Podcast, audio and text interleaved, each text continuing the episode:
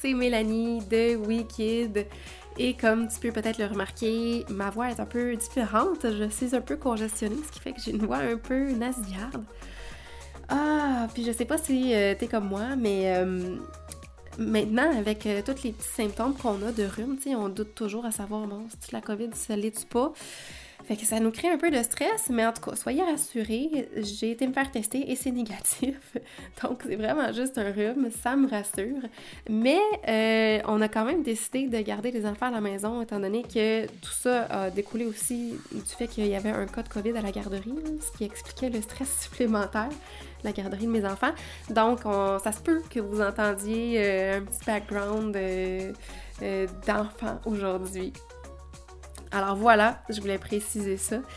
Aujourd'hui, je vous parle de crise. là, je le sais, ça fait quand même quelques fois que, j'en parle, mais c'est comme si euh, le sujet des crises, c'est tellement un gros sujet que je pourrais en parler vraiment longtemps sans vraiment avoir fait le tour. Il y a tellement, tellement, tellement d'informations à donner sur... Euh, sur ce sujet-là, en fait, que c'est ce que je vais vous parler aujourd'hui. Euh, je vais vous parler d'une situation particulière. En fait, je vais vous parler des crises, les grosses méga crises, tu sais, celles-là où est-ce que euh, nos enfants sont complètement euh, hors de contrôle, où est-ce qu'on ne sait plus pantoute quoi faire, où se mettre, quoi dire, qu'on a l'impression que tout ce qu'on dit, tout ce qu'on fait, ça fait juste les déclencher encore plus. Celles où est-ce que nos enfants se mettent à hurler, pitcher des affaires, euh, donner des coups de pied un peu partout. Vraiment, je vous parle des méga grosses crises. Euh, celles qui peuvent durer super longtemps, puis que même si on fait de la prévention, même si on a plein de belles interventions avant, qu'elles sont inévitables. Donc, c'est de ce que je vais vous parler aujourd'hui parce que j'ai reçu un courriel d'une maman qui s'inquiète parce que sa fille de 4 ans, euh, presque 5 ans, en fait, fait des, a des grosses explosions comme ça de colère, puis qu'elle sait plus comment intervenir, elle a l'impression qu'elle est impuissante ou qu'elle fait pas la bonne chose. Donc aujourd'hui, je vais répondre à sa question pour la rassurer et te rassurer peut-être toi aussi en même temps. Donc voici la question. Salut Mélanie, j'ai suivi ton cours, écouté tes podcasts et lu tous les articles de ton blog. Malgré tous les efforts, je me sens à bout de ressources pour aider ma fille de presque 5 ans quand elle vit des grosses émotions. Depuis qu'elle est toute petite, elle a toujours eu un tempérament très fort et les crises de colère sont apparues très tôt dans sa vie.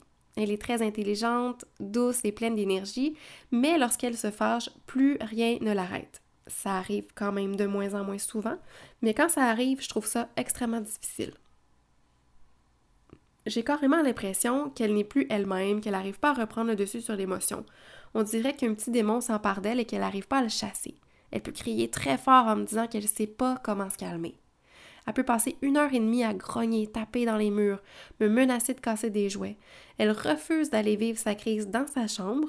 On dirait qu'elle a besoin de vivre son émotion à côté de moi. Ce que je respecte, même si émotionnellement je trouve ça difficile à gérer. J'essaie toutes tes techniques, j'essaie de prévenir les tempêtes, j'essaie d'être douce et empathique, j'essaie de l'ignorer, j'essaie de lui faire penser à autre chose, mais après un, certain temps, j'embarque aussi dans son émotion, je me fâche et je crie très fort. Sa crise arrête souvent à ce moment-là. On se fait un câlin et on revient plus tard sur la situation. Elle me dit souvent qu'elle ne trouve pas de façon de se calmer quand elle est fâchée. Je le vois bien que c'est difficile à vivre pour elle aussi. Je sais pas comment l'aider. Ces temps-ci, je trouve que la seule façon de ramener la situation, c'est de crier très fort après elle, mais je veux pas de être de ce genre de maman-là et lui offrir cet exemple. Je me sens pris dans un engrenage et je suis très malheureuse là-dedans. Merci. Donc d'abord, je tiens à la féliciter et, à vous féliciter tous quand vous m'écrivez des messages ou quand vous écrivez des messages à d'autres personnes, quand vous allez chercher de l'aide finalement. Euh, parce que je trouve ça très courageux de mettre notre orgueil de côté, de d'assumer qu'on n'est pas parfait, puis qu'on sait pas tout, puis qu'on fait des erreurs, puis quand vous vous ouvrez à moi comme ça euh, pour vous partager des petits bouts de votre vie, ça me fait extrêmement plaisir, euh, la confiance que vous me donnez. Pour moi, c'est être extrêmement fort, d'être capable de faire ce pas-là de l'avant pour aller chercher de l'aide quand on est à bout de ressources, quand on trouve ça difficile. Donc, n'hésitez jamais euh, à écrire à un professionnel quand vous avez des doutes, à m'écrire quand vous avez des doutes aussi, puis vous avez des questions. Je suis très occupée, mais j'essaie de prendre le plus de temps possible pour répondre euh, le plus complètement et parfaitement possible à vos questions, bien que c'est jamais complet ni parfait parce que je suis limitée dans le temps, euh, mais aussi parce que, étant donné que je connais pas votre contexte familial, que je vous connais pas personnellement, que je je peux pas observer votre dynamique, que je peux pas observer le contexte, je peux pas offrir des, réponses qui sont très personnalisées et précises, mais je peux quand même vous offrir quelques pistes de réflexion ou des fois quelques stratégies que vous pouvez essayer euh, en vous servant de votre bon jugement, bien sûr. Là, c'est pas des recommandations médicales que je fais ni des plans d'intervention officiels, mais euh, je pense que je vous donne assez d'outils pour peut-être euh, vous mettre quelques pistes. Donc, ceci étant dit, euh, cette maman-là fait quand même bien les choses. C'est super d'essayer de prévenir les tempêtes d'émotions. Euh, je vous dirais que la plupart du temps, ça fonctionne quand c'est des petites colères, quand c'est des petites situations.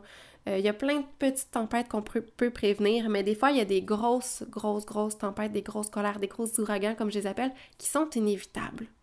Ce qu'il ne faut pas oublier, c'est que ces crises-là sont absolument normales et saines que les crises sont une façon absolument appropriée pour un enfant de faire sortir le méchant. C'est même rassurant, je te dirais, qu'un enfant te fasse assez confiance pour faire des crises puissantes en ta présence.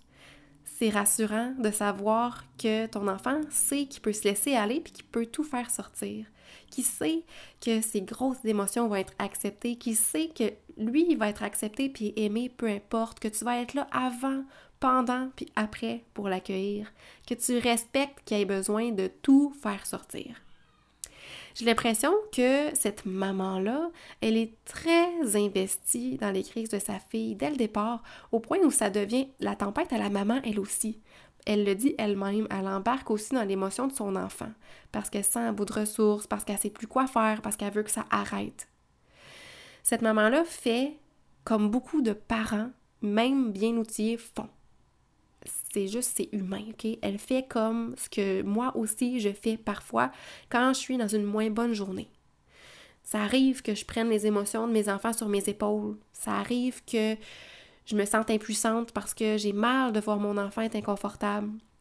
Ça arrive aussi que je suis irritée parce que ça fait 20-30 minutes que j'entends mon enfant crier, que ça fait plusieurs fois que mon enfant me fait des demandes excessives, qui me crie après la tête Je veux un verre d'eau, je veux un toutou mais que aussitôt que je lui donne ce qu'elle veut, qu'elle me le lance en pleine, en pleine face.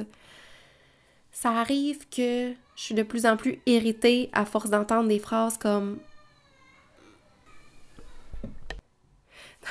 Donc, parlant de crise explosive, euh, je ne sais pas si vous avez remarqué, mais je viens de m'absenter pour aller en gérer une. Alors là, je suis de retour et je vais reprendre ce que je disais. Donc, ça m'arrive aussi de snapper parce que je suis extrêmement fatiguée, que je suis pas patiente, que c'est une mauvaise journée ou que je suis simplement fatiguée de retenir euh, les jambes ou les mains de ma fille parce qu'elle essaye de me frapper. Et sachez en passant que des comportements comme ça, c'est pas des comportements qui sont à punir quand un enfant est dans une grosse crise. Je vais en reparler un peu plus tard, mais c'est des choses, des comportements qui sont normales, c'est pas agréable, mais ça fait partie euh, de l'impulsivité puis de l'émotion de colère. Quand ça arrive, là, quand ton enfant donne des coups, quand il, qui te tape, qui essaie de te taper ou te donner des coups de pied ou qui te crie des choses comme ça par la tête, c'est tellement pas dirigé contre toi. Dis-toi que quand ton enfant est pris dans une méga grosse colère, il ne se contrôle plus, il n'y a plus aucun contrôle. Je me souviens pas exactement comment je me sentais quand j'avais des grosses tempêtes d'émotions quand j'étais enfant. Mais je pense comprendre assez bien les enfants pour lire que tout ce qu'ils ont besoin, c'est d'avoir le droit que ça sorte. Genre, je suis dans ma tempête, je la vis, je sais pas trop quoi faire d'autre que de la vivre et de crier. Mais restez près de moi, maman puis papa, puis laissez-moi la vivre pour que je puisse aller mieux après.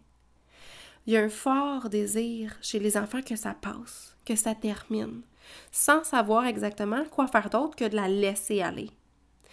Et je crois que dans cette situation-là, c'est exactement ce que la petite fille essaie d'exprimer quand elle crie Je sais pas comment me calmer honnêtement, je la trouve vraiment bonne d'arriver à exprimer aussi clairement euh, cet aspect-là. Je la trouve visiblement très consciente puis allumée. Et c'est un des meilleurs exemples qui démontre que les crises, c'est vraiment pas une partie de plaisir pour les enfants, que les enfants font pas des crises juste pour nous écœurer. Oui, par contre, les grosses tempêtes d'émotions prennent la place. Elles prennent beaucoup d'importance. On s'en rappelle plus pour plus longtemps. Donc, si on relativise au quotidien, je suis à peu près certaine que euh, dans toutes les familles, il y a des petites orages qui se passent à tous les jours, des toutes petites colères qui arrivent puis qui repartent rapidement. Donc, on peut appeler ça aussi des nuages, des nuages d'insatisfaction. Un petit nuage qui se place devant le soleil euh, parce que on peut pas avoir un deuxième dessert, parce que c'est le temps de s'habiller puis que notre enfant voulait encore jouer. Fait que là, il veut un petit nuage. Il est déçu, tu sais. Euh, ou parce qu'il n'y a pas de temps pour l'histoire, parce qu'il a attendu trop longtemps avant de faire sa routine d'histoire. Fait que là, il y a une déception. Il est peut-être même fâché après lui. Fait qu'il y a un petit nuage. Ça, c'est des orages. Des orages que peut-être tu sais très bien comment les désamorcer, ou peut-être même comment tu sais comment les prévenir si tu as fait le cours. Euh, tu sais très bien que tu peux accueillir l'émotion de ton enfant, tu peux lui donner le droit de se sentir triste, de se sentir déçu ou fâché, euh, que tu donnes la valeur à ce qu'il vit en lui laissant le droit de s'exprimer, puis qu'au final, vous arrivez ensemble à chasser cette colère-là. Ben, en fait, elle arrive, ton enfant arrive à chasser cette colère-là parce que, oui, malgré le fait que tu es présent pour l'accompagner, puis pour l'aider, puis pour prévenir à faire passer son nuage, ben, au final, c'est ton enfant qui fait le gros effort de l'accepter, de le comprendre, de le relativiser, puis de chasser rapidement pour passer à autre chose. Mais une tempête, grosse tempête d'émotions une tempête d'émotions, un ouragan, OK? Elles sont essentielles chez les enfants, puis elles sont saines. Elles sont différentes des petits nuages ou des petits orages. Et on s'en rend compte quand euh, les éclairs font place à des vents destructeurs, quand notre enfant, là, il semble plus être en contact avec la réalité, quand il y a des cris vraiment intenses, quand il commence à lancer des jouets ou des toutous, quand les jambes, les pieds se font aller hein, pour cogner un peu partout, là, c'est la rage qui sort. Là, il y a une perte de contrôle chez l'enfant. Il est dans sa tempête intérieure en train de se défaire d'une colère qui a vraiment besoin de laisser sortir. Oui, elle peut paraître comme la détresse chez un enfant, d'où notre sentiment de devoir à tout prix l'aider. Et ça, ça part uniquement de bonnes intentions, c'est plein d'amour quand on veut l'aider. Mais quand on arrive à comprendre l'importance d'accepter l'émotion de colère, d'accepter qu'il faut absolument que ça sorte, quand ça devient une perception un peu plus positive, pas le fun à voir, je le reconnais, et même inconfortable par en dedans, on peut être inconfortable quand même, mais quand on arrive à comprendre que c'est essentiel pour le bien-être de nos enfants, qu'il en a besoin pour se défaire de cette, accumulation de frustration-là, ben ça devient un peu plus facile. Quand on arrive à se détacher de la perception que les crises c'est négatif, que c'est contre nous, que c'est mal, que c'est pas normal, que notre job de parent c'est que notre enfant ne fasse jamais de crise, que c'est de notre rôle d'y mettre fin, quand on arrive à tout comprendre ça, là, puis faire ce processus mental-là, ben, on arrive un peu plus facilement à lâcher prise. On arrive surtout à faire entièrement confiance à nos enfants. Il faut se défaire de l'idée que si j'arrive à faire quelque chose, peut-être que je vais réussir à faire finir la crise plus vite. Puis ça, c'est tout un processus. Mais c'est là-dessus qu'il faut mettre tous les efforts parce que la vérité, c'est que on peut pas puis on pourra jamais faire la job que l'enfant doit faire par lui-même pour retrouver son équilibre, rebalancer ses émotions, évacuer son stress, sa colère, sa déception pour retrouver un calme puis sa joie de vivre. Elle nous appartient pas, cette colère-là. Puis le simple fait de s'impliquer, même un temps soit peu, dans la crise de notre enfant, ça pourrait empirer la situation puis rendre les choses encore plus difficiles et surtout plus longue pour tous les deux. Ce qu'on peut faire, c'est la laisser arriver. Il faut juste la laisser sortir. Puis notre job, en fait, c'est de protéger nos enfants contre eux pour éviter qu'ils se blessent physiquement ou qu'ils blessent quelqu'un d'autre.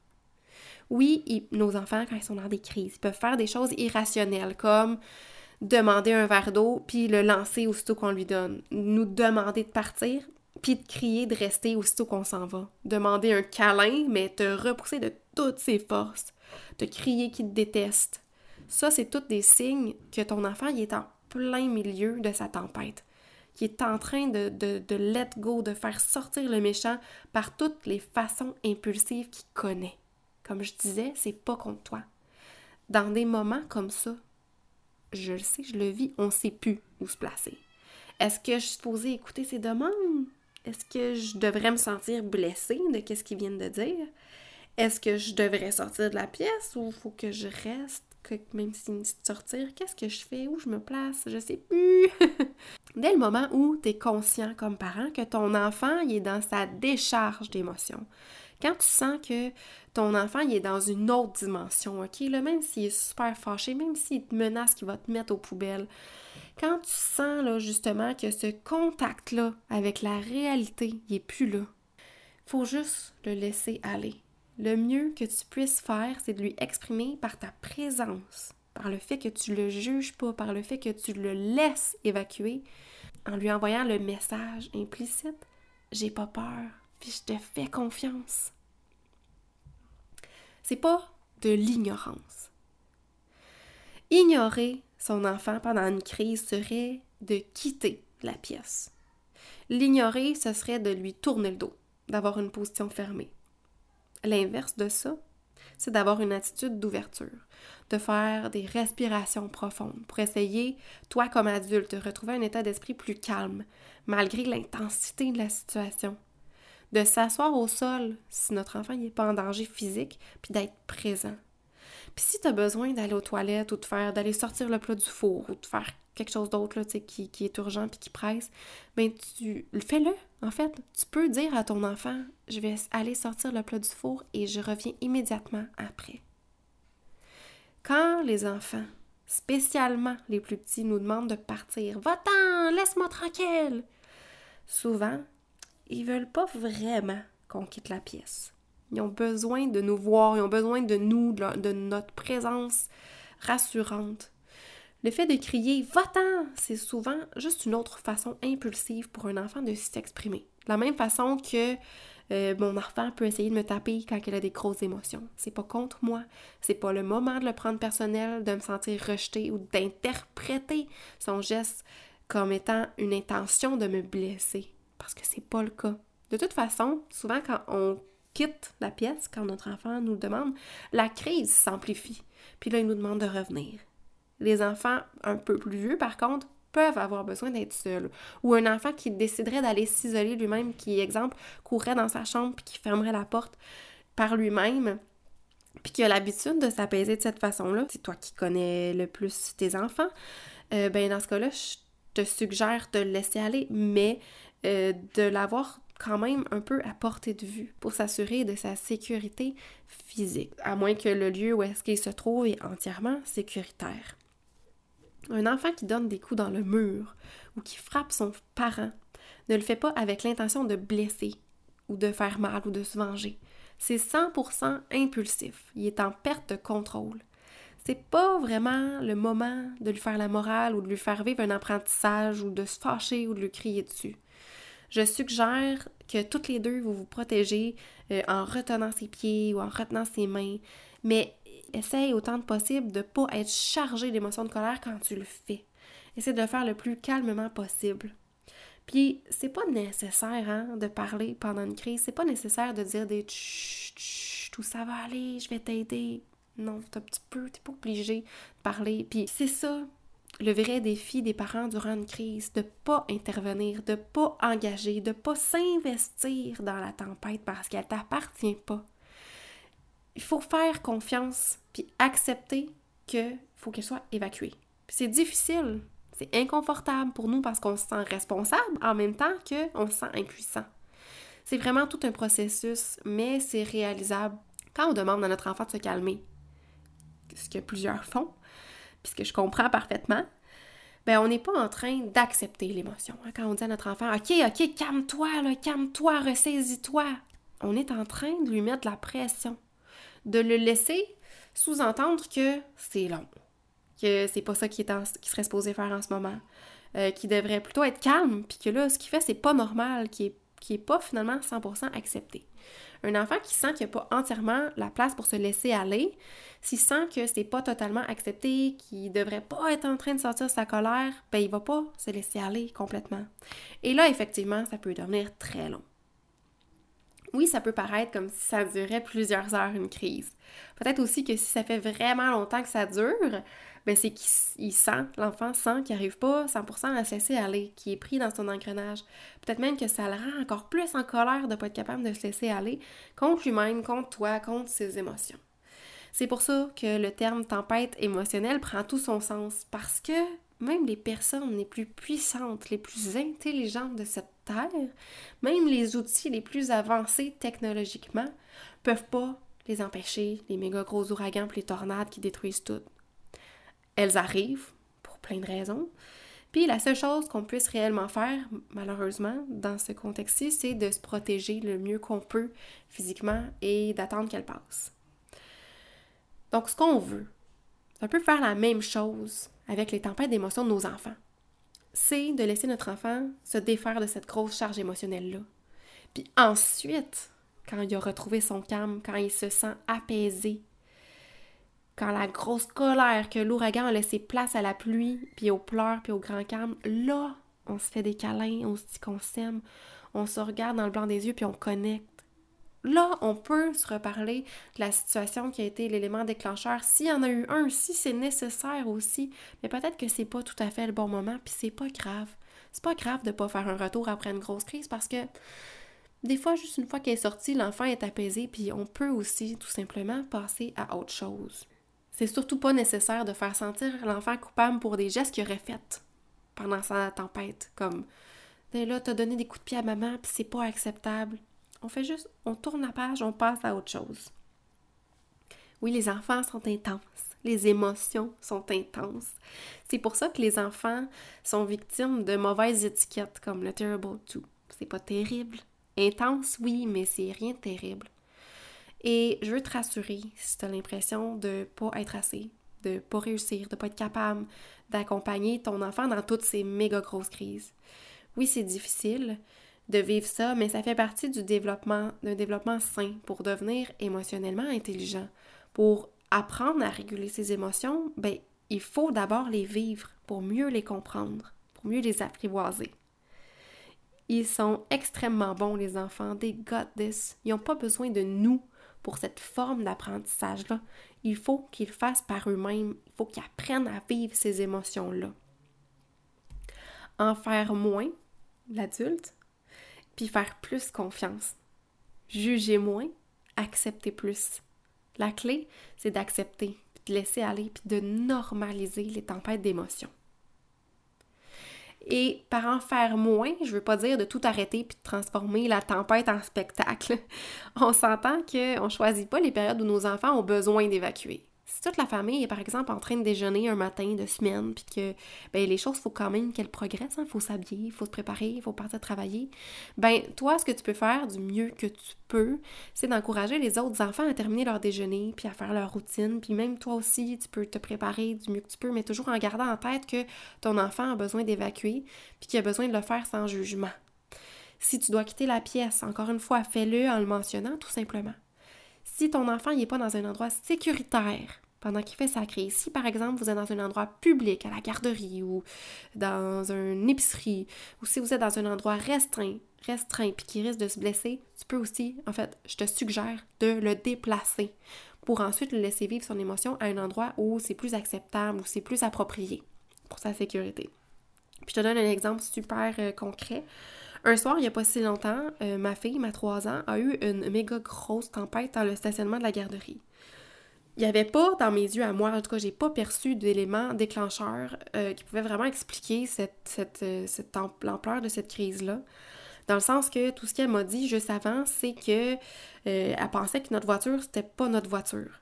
Elle, a pensait que notre voiture, c'était une autre voiture qu'on avait déjà passée devant. Fait qu'elle comprenait pas où est-ce qu'on s'en allait. C'est ce que j'ai perçu. Mais là, je pouvais pas la laisser faire sa tempête en plein milieu d'un stationnement avec sa petite sœur en plus dans mes bras.